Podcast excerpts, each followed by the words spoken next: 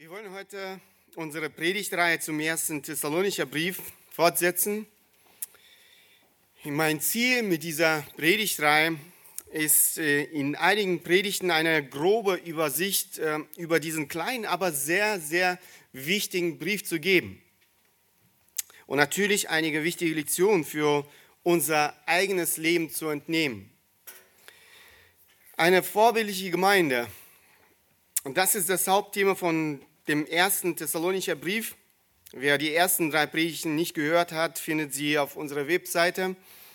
Apostel Paulus selbst bezeichnet diese kleine und sehr junge Gemeinde als eine vorbildliche Gemeinde. Diese Gemeinde ist zum Vorbild geworden, dem auch wir nacheifern sollen. In der ersten Predigt sprachen wir über Paulus Dank an Gott für diese vorbildliche Gemeinde eine vorbildliche Gemeinde. Paulus Dank an Gott. Der zweite wichtige Aspekt, äh, mit dem wir uns in der zweiten Predigt äh, befasst haben, ist eine vorbildliche Gemeinde. Was macht ein Diener aus? Und in der letzten Predigt haben wir uns einige wichtige Unterweisungen des Apostel Paulus an diese junge Gemeinde in Thessalonich angeschaut eine vorbildliche Gemeinde, geistliche Unterweisungen. Die vorbildliche Gemeinde ist keine vollkommene Gemeinde. Ihr findet weder eine perfekte Gemeinde auf dieser Erde, noch werdet ihr einen perfekten Christen finden. Die Gemeinde in Thessalonich war nicht vollkommen. Deshalb benötigte sie Unterweisungen, die den Menschen in der Gemeinde helfen würden, in der Reife zu wachsen. Der Apostel Paulus, dessen Hirtenherz äh, sicherlich um diese junge Gemeinde besorgt war, ließ äh, sie nicht ohne die nötige Belehrung zurück. So haben wir uns schon ähm, Unterweisungen bezüglich Reinheit in der Sexualität angeschaut. Dann haben wir uns noch Unterweisungen bezüglich der Bruderliebe durch Arbeitsdisziplin angeschaut. Das war das Letzte, was äh, wir uns angeschaut haben. Wir setzen fort und werden einige weitere wichtige Unterweisungen äh, ansehen, die einst an die Gemeinde Thessalonich gerichtet waren. Diese Unterweisungen haben heute nicht ihre Aktualität verloren. Heute spricht Gott durch diesen Brief zu jedem von uns. Die nächsten Unterweisungen des Apostel Paulus befassen sich mit der Auferstehung der, der, der Toten und der Wiederkunft des Herrn. Unterweisung bezüglich der Auferstehung der Toten und der Wiederkunft des Herrn. Für die meisten von uns ist es heute keine Frage, was mit den Gläubigen, mit den Christen geschieht, die vor der Wiederkunft Jesu Christi sterben. Wir haben die Bibel, wir haben viele gute Bücher, die dieses Thema auf Grundlage des Wortes Gottes behandeln. Aber die Gläubigen in Thessalonich hatten nicht äh, viel von dem, was wir heute haben. Außerdem wurden sie von falschen Lehrern beeinflusst. Deshalb hat äh, dieses Thema zu einigen Problemen geführt. Die durch äh, die Ehelehrer verdrehten Wahrheiten hatten einige dazu veranlasst, äh, sich ernsthafte Sorgen über das Schicksal ihrer Geschwister zu machen, die vor der Wiederkunft Jesu Christi gestorben waren. Als sie ihre Toten begruben, verspürten sie hoffnungslosen Schmerz. Deshalb hielt es der Apostel Paulus für wichtig, diese Angelegenheit ähm, in seinem Brief zu klären. Wir lesen äh, die Verse 13 und 14. Ich will euch aber, Brüder, nicht in Unwissenheit lassen über die Entschlaffenen, damit ihr nicht traurig seid wie die anderen, die keine Hoffnung haben. Denn wenn wir glauben, dass Jesus, Christ, dass Jesus gestorben und auferstanden ist, so wird Gott auch die Entschlaffenen durch Jesus mit ihm führen. Apostel Paulus spricht davon, dass wir nicht hoffnungslos um diejenigen trauen müssen, die als Gläubige aus diesem Leben scheiden.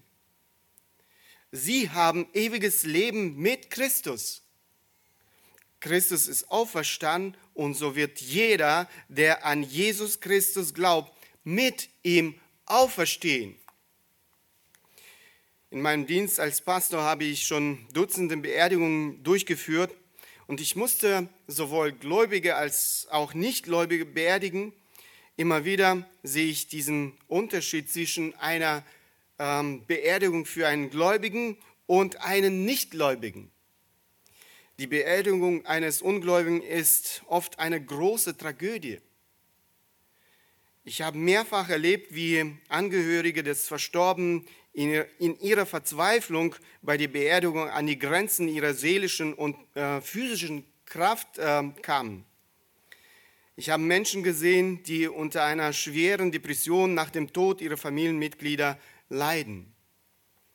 Für Angehörige und Freunde gibt es keine Hoffnung. Diese Menschen erleben die größte Verzweiflung ihres Lebens. Dies ist aber nicht der Fall bei einer Person, die in Christus gestorben ist. Das bedeutet nicht, dass wir Christen keine Trauer und keinen Schmerz empfinden, wenn unsere, unsere Lieben sterben. Nein, das ist nicht der Fall. Jesus selbst trauerte über den Tod von Lazarus. Wir lesen, dass er sogar weinte. Aber in unserem Leid und Schmerz haben wir große Hoffnung. Die Hoffnung auf eine Begegnung mit Gott in der Ewigkeit. Wir verstehen, dass diese Trennung nur vorübergehend ist. Diese Wahrheit bringt uns unglaublichen Trost in unserer Trauer beim Abschied von unserem geliebten Menschen. Der Apostel Paulus schreibt dazu in Vers 18, so tröstet nun einander mit diesen Worten. Das bringt uns viel Trost.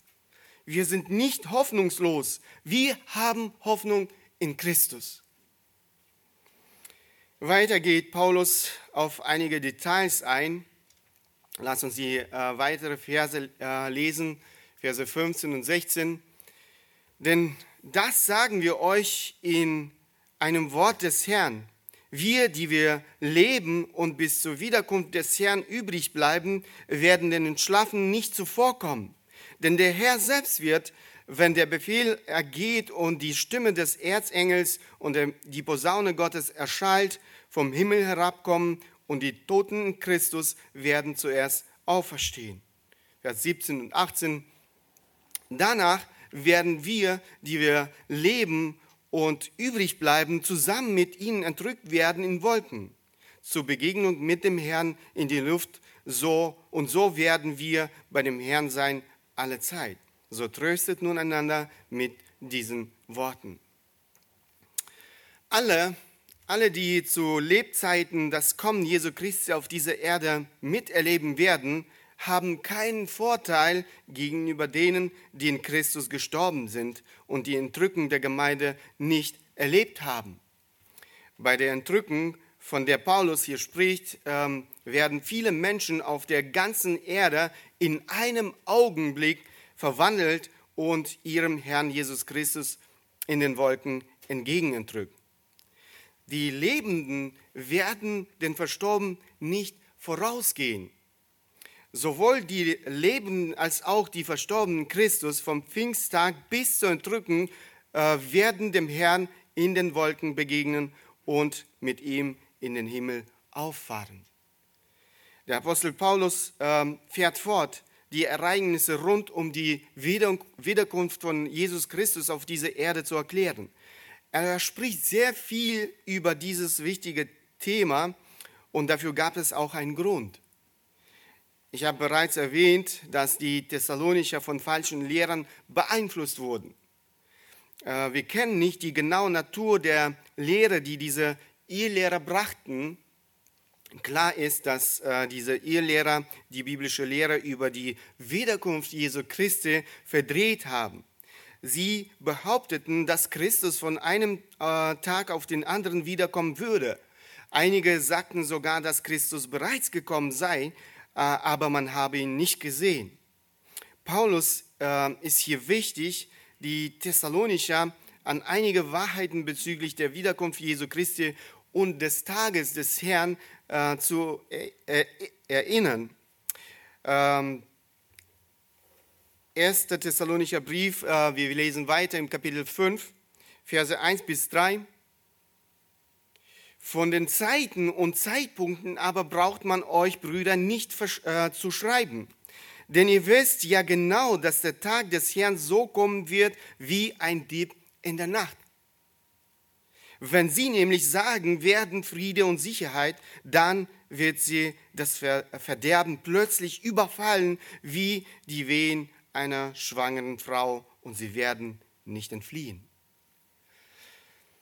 Offensichtlich hatte Paulus schon in Thessalonich ähm, einige Unterweisungen bezüglich der Wiederkunft Jesu Christi und des Tages des Herrn gegeben. Der Tag des Herrn ist der Tag des Gerichts. Es handelt sich nicht um einen Tag in 24 Stunden, sondern um, eine, äh, um einen bestimmten längeren Zeitraum in der Zukunft, wenn Gott seinen Zorn über alle Gottlosen bringen wird. Es geht um die Gerichte Gottes, um die große Trübsal, um die Drangsalzeit. Hier erinnert Paulus sie an das, was sie bereits wissen. Er fordert sie auf, äh, sie nicht von all diesen Prophezeiungen äh, der Irrlehrer über den Zeitpunkt des Kommen Jesu Christi ablenken zu lassen. Niemand kennt die Antwort auf die Frage, wann Jesus wiederkommt, außer Gott selbst. Christus hatte bereits seine Jünger gewarnt, äh, Matthäus Evangelium, Vers, äh, Kapitel 24, Vers 36, um jenen Tag aber und die Stunde weiß niemand auch die Engel im Himmel nicht, sondern allein mein Vater. Und in Vers 44, da in dem gleichen Kapitel, sagt Jesus, darum seid auch ihr bereit, denn der Sohn des Menschen kommt zu jener Stunde, da ihr es nicht meint. Was, denn, was er den Gläubigen Thessalonich noch einmal deutlich macht, äh, der Tag des Herrn wird sicher kommen. Er wird sicher kommen. Er wird ähm, sehr unerwartet für alle Menschen sein. Ähm, wir lesen, ähm, Paulus sagt, wie ein Dieb in der Nacht. Wie ein Dieb in der Nacht. Haben Sie schon einmal gesehen und, oder gehört, äh, wie ein Dieb die Besitzer des Hauses, das er bestellen will, ähm, über die Zeit seines nächtlichen Besuchs informiert? So etwas gibt es nicht. Wir müssen nicht auf eine Nachricht von Gott mit dem genauen Datum des Tages des Herrn warten. Das passiert nicht. Eine weitere Analogie mit den Wehen einer schwangeren Frau äh, spricht nicht nur von der Plötzlichkeit des Tages des Herrn, sondern auch von seiner Unvermeidlichkeit. Wir äh, lesen gerade in Vers 3, ähm, dann wird sie, äh, dann wird sie das Verderben, äh, dann wird sie das Verderben plötzlich überfallen, wie die Wehen einer schwangeren, schwangeren Frau. Wenn eine Frau schwanger ist, wird sie sicher ein Kind bekommen. Es ist unvermeidlich. Ebenso ist es mit dem Tag des Herrn. Er wird sicher kommen. Außerdem stellt Paulus fest, dass es eine Zeit sein wird, in der es gesagt wird, Friede und Sicherheit. Friede und Sicherheit. Mit anderen Worten, wenn Menschen sich einbilden, dass sie in völliger Sicherheit äh, leben und dass alle Probleme gelöst sind, wird das Gericht Gottes plötzlich über sie hereinbrechen. Der Apostel Paulus spekuliert nicht, äh, wie viele falsche Propheten der Vergangenheit und äh, in der Gegenwart über den Zeitpunkt dieser Gerichte, aber in seinem Fazit lenkt er die Aufmerksamkeit noch einmal auf die praktische Bedeutung dieser Wahrheit. Wir lesen ab Vers 4 äh, weiter. Ihr aber, Brüder, seid nicht in der Finsternis dass euch der Tag wie ein Dieb überfallen könnte. Ihr alle seid Söhne des Lichts und Söhne des Tages. Wir gehören nicht der Nacht an noch der Finsternis. So lasst uns auch nicht schlafen wie die anderen, sondern lasst uns wachen und nüchtern sein. Denn die Schlafenden schlafen bei Nacht und die Betrunkenen sind bei Nacht betrunken. Wir aber, die wir dem Tag angehören, wollen nüchtern sein, angetan mit, äh, mit dem Brustpanzer des Glaubens und der Liebe und mit dem Helm der Hoffnung auf das Heil. Denn Gott hat uns nicht zum Zorngericht bestimmt, sondern zum Besitz des Heils durch, unseres, durch unseren Herrn Jesus Christus, der für uns gestorben ist, damit wir, ob wir wachen oder schlafen, zusammen mit ihm leben sollen. Darum ermahnt einander und erbaut einer den anderen, wie ihr es auch tut. Die Gemeinde Gottes, ähm, Kinder Gottes sind von Gott zur Erlösung bestimmt. Nicht äh, für den Tag des Zorns. Vers 4 sagt, ihr aber Brüder seid nicht in der Finsternis, dass euch der Tag wie ein Dieb überfallen könnte. Wir sind nicht mehr in der Finsternis.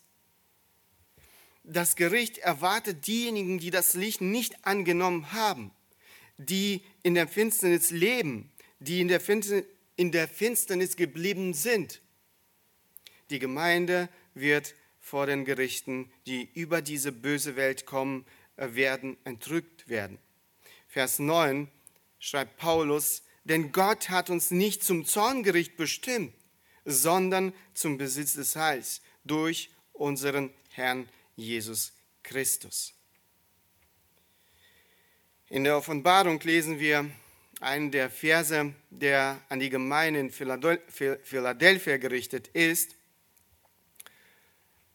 weil du das Wort vom standhaften Ausharren auf mich bewahrt hast, werde auch ich dich bewahren von der Stunde der Versuchung, die über den ganzen Erdkreis kommen wird, damit die versucht werden, die auf der Erde wohnen. Dieser Vers macht nochmal sehr deutlich, dass Gott seine Gemeinde vor diesen schrecklichen Gerichten bewahren wird, die eines Tages über diese Erde kommen werden. Es ist unsere Verantwortung, unsere Berufung, als Söhne des Lichts gerecht äh, zu werden, zu wachen und auf das Kommen unseres Herrn Jesus Christus zu warten. Paulus schreibt, wir sollen nüchtern sein, angetan mit dem äh, Brustpanzer des Glaubens und der Liebe und mit dem Helm der Hoffnung auf das Heil. Dies sind die drei wichtigsten Merkmale des christlichen Lebens, Glaube, Liebe und Hoffnung. Die nächsten Ermahnungen befassen sich mit, der, mit Beziehungen der Gemeinde. Unterweisung bezüglich Beziehungen in der Gemeinde. Lass uns die Verse 12 und 13 lesen. Wir bitten euch aber, ihr Brüder, dass ihr diejenigen anerkennt, die an euch arbeiten und euch im Herrn vorstehen und euch zurechtweisen, und dass ihr sie umso mehr in Liebe achtet, um ihres Werkes willen lebt im Frieden miteinander. Eine von Paulus Unterweisungen betrifft die Beziehung äh, der Gemeindemitglieder zu den Gemeinleitern. Das war wichtig, dass die junge Gemeinde von Anfang an die richtige Einstellung zu ihren geistlichen Leitern hat. Die Gemeindemitglieder sollen mit Respekt, Verständnis und Liebe diejenigen begegnen, die die Gemeinde leiten und unterweisen. Warum? Der Apostel Paulus beantwortet diese Frage. Er bringt mehrere Argumente ein. Das erste, er sagt, denn Gott ist derjenige, der sie äh, für diesen Dienst in der Gemeinde eingesetzt hat, euch im Herrn vorstehen. Er sagt, die an euch arbeiten und euch im Herrn vorstehen. Paulus betont bewusst, dass diese Autorität ihnen von Gott selbst gegeben wurde und die Gemeinde kein Recht hat, diese Autorität zu ignorieren und ihre Leiter zu missachten.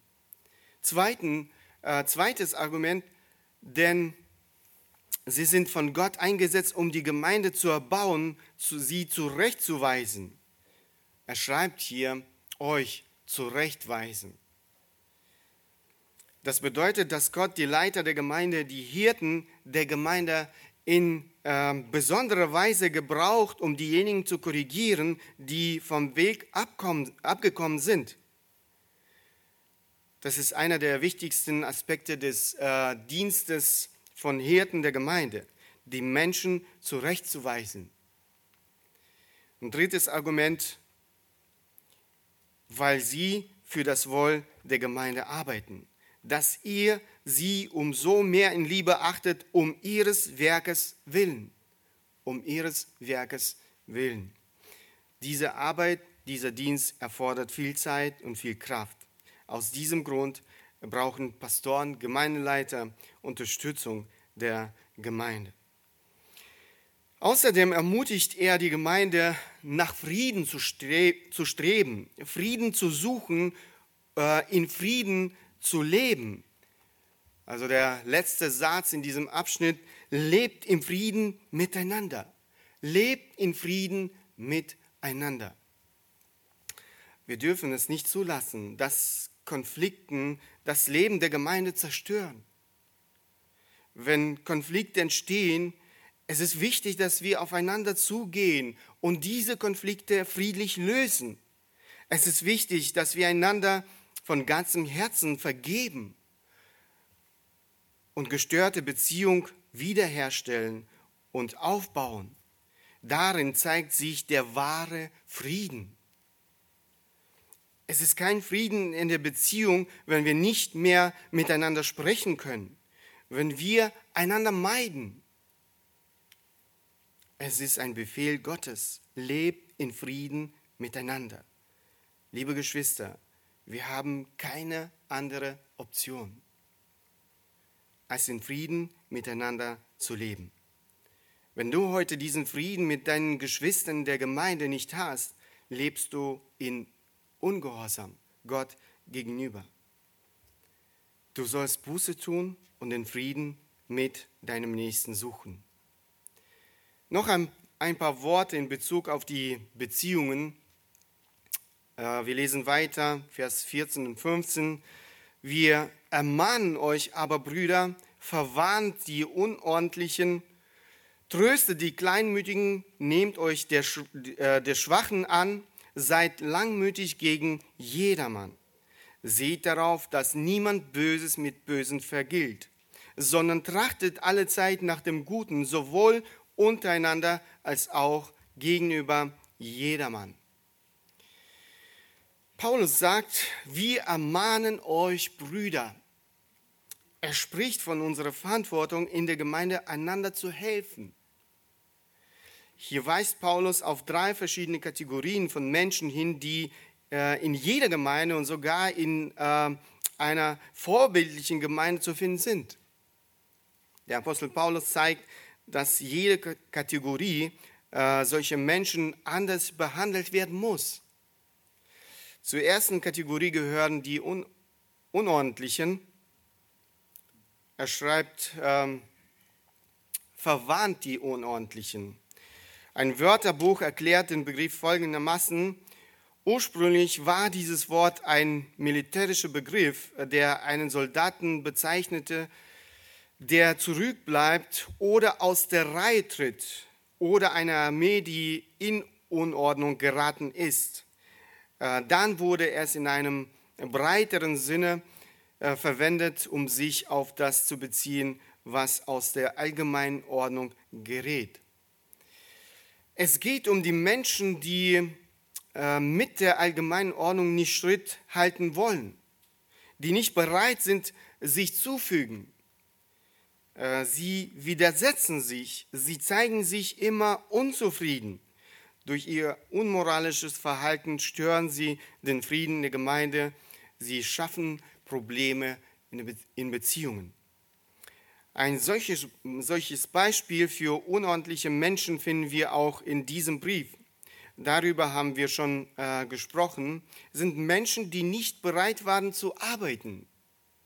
um sich zu versorgen und anderen zu helfen. Statt zu arbeiten, trieben sie unnützige Dinge.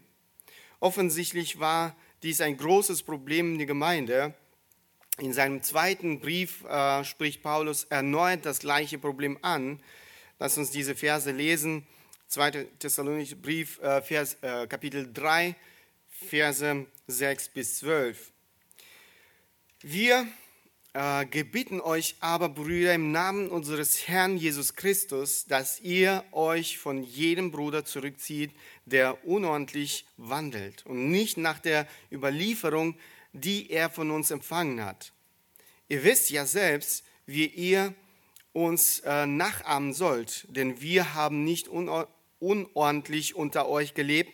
Wir haben auch nicht umsonst bei äh, jemand Brot gegessen, sondern mit Mühe und Anstrengung haben wir Tag und Nacht gearbeitet, um niemand von euch zur Last zu fallen. Nicht, dass wir kein Recht dazu hätten, sondern um euch ähm, an uns ein Vorbild zu geben, damit ihr uns nachahmt.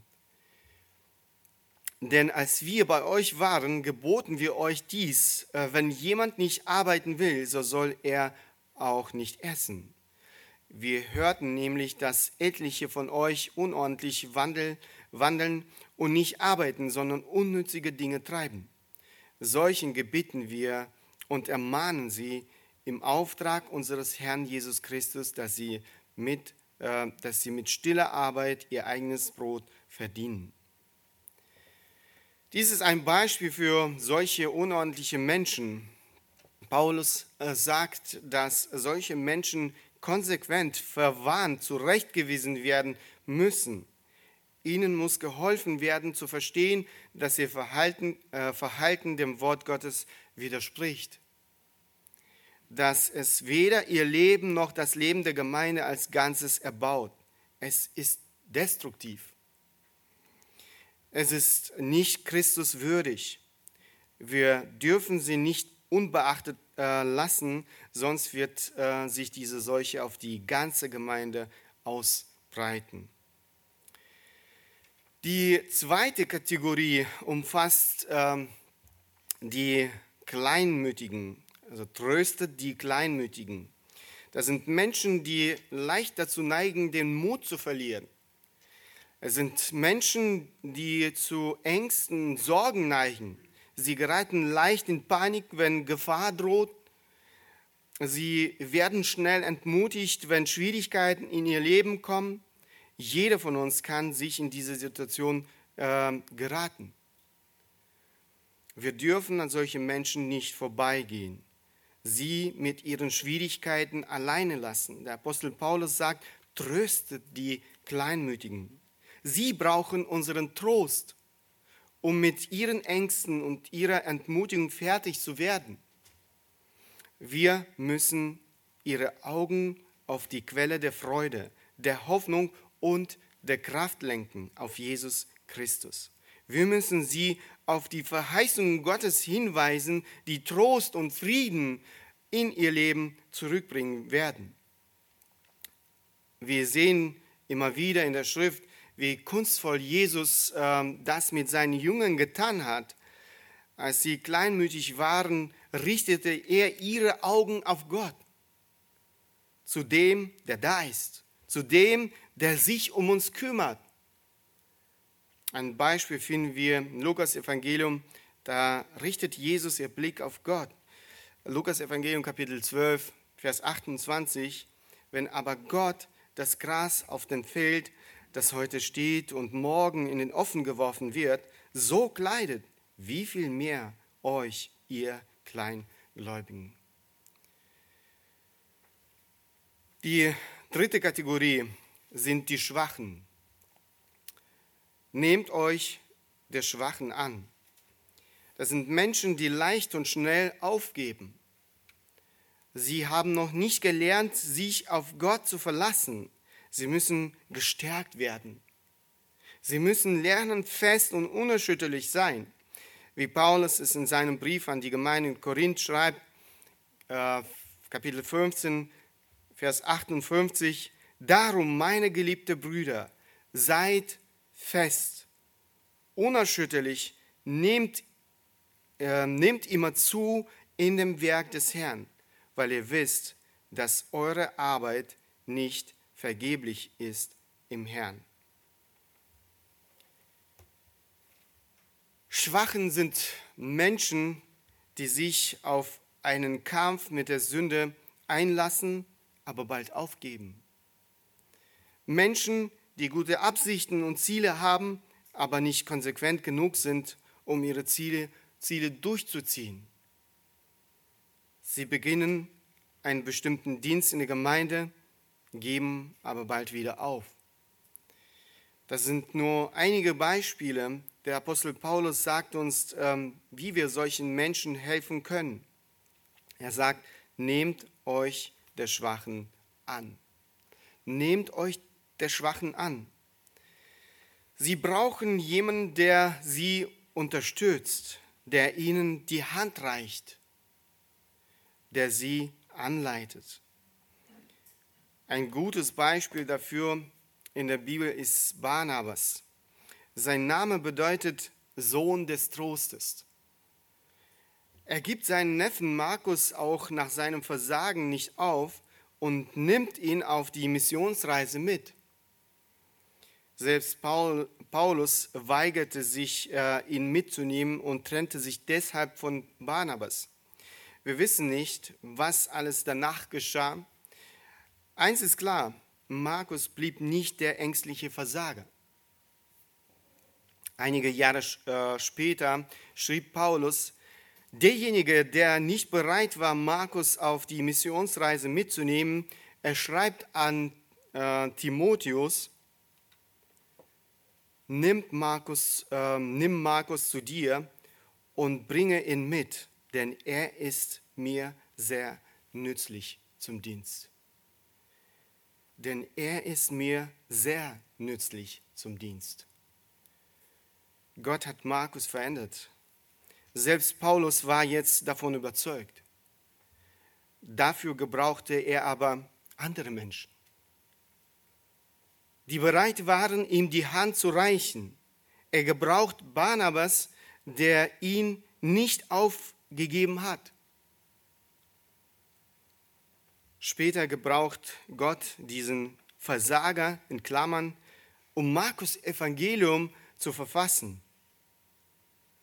Aus anderen Quellen äh, der Geschichte wissen wir, dass Markus in Antiochia als Märtyrer für seinen Glauben an Jesus Christus starb.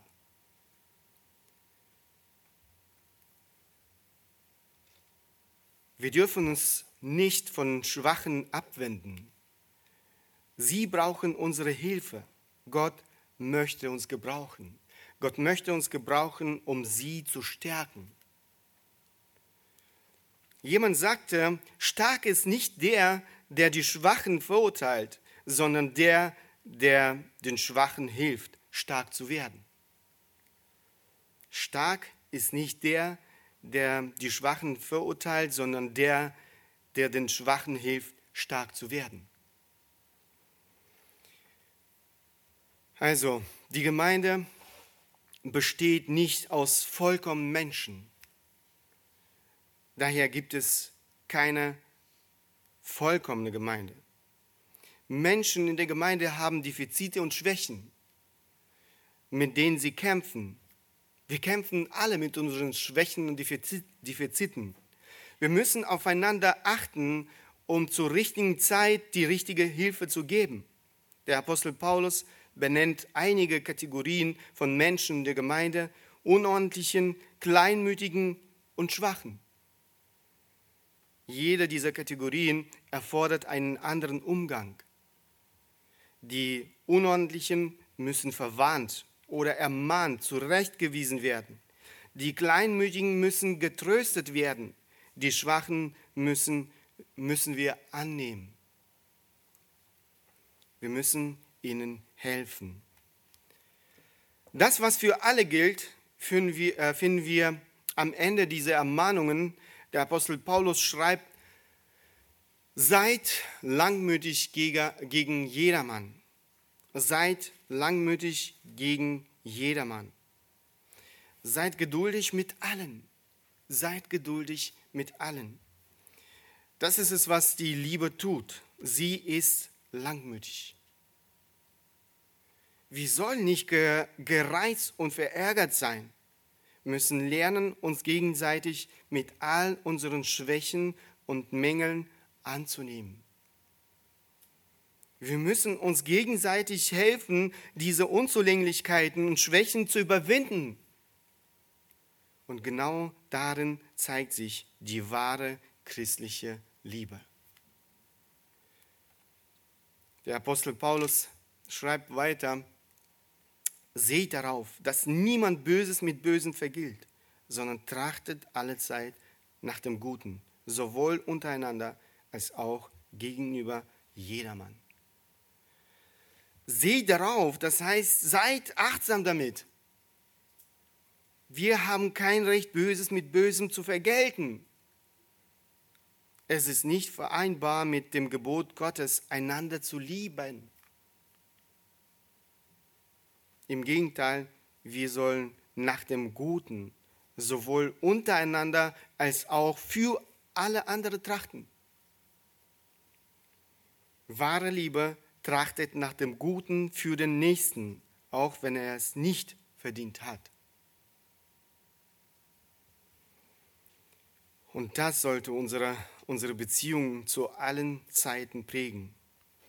Auch Apostel Paulus schreibt, äh, Entschuldigung, Petrus äh, schreibt darüber in seinem Brief, 1. Petrus Kapitel 1, Verse 22, 23, da ihr eure Seelen im Gehorsam gegen die Wahrheit gereinigt habt, durch den Geist so ungeheulter Bruderliebe, so liebt einander beharrlich.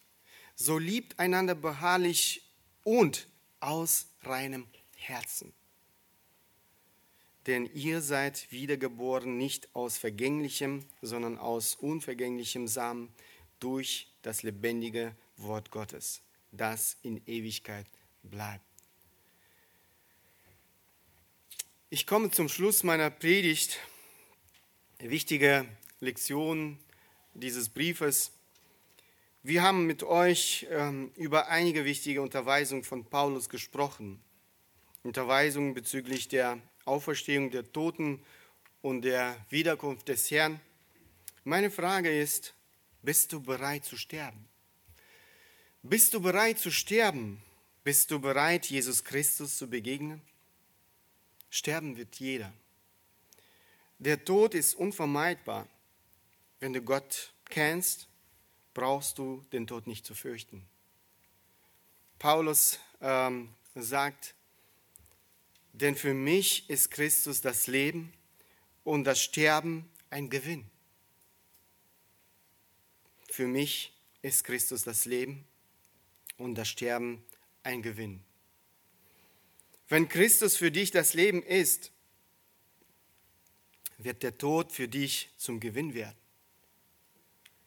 Wir können uns über diesen Tag freuen. Wir Christen haben eine herrliche Hoffnung. Denn dieser Tag wird der Tag sein, an dem wir unserem Retter und Herrn Jesus Christus begegnen. Wenn du Christus nicht kennst, möchte ich dich ermutigen, dich zu beeilen. Dein Leben vor Gott in Ordnung zu bringen. Gott ruft jeden auf, sein, äh, seine Sünden zu bekennen und an Jesus Christus zu glauben. Verschieb diese wichtige Entscheidung nicht auf später. Es ist dringend. Wir wissen nicht, was in einer Stunde passiert. Du musst wissen, wenn du dein Leben vor Gott nicht in Ordnung gebracht hast, wird der Tod für dich ein Übergang zu einem Leben mit schrecklichen Qualen der Höhle sein. Und zwar für die Ewigkeit. Dann haben wir uns noch Unterweisungen bezüglich Beziehungen in der Gemeinde angeschaut. Wir haben mit euch über die Einstellung der Gemeinde zu ihren Leitern gesprochen. Meine Frage ist, hast du eine gesunde biblische Einstellung zu Gemeindeleitern, Pastoren? Schenkst du ihnen deinen Respekt und deine Achtung, von denen Gottes Wort spricht? Begegnest du sie mit Verständnis und Liebe?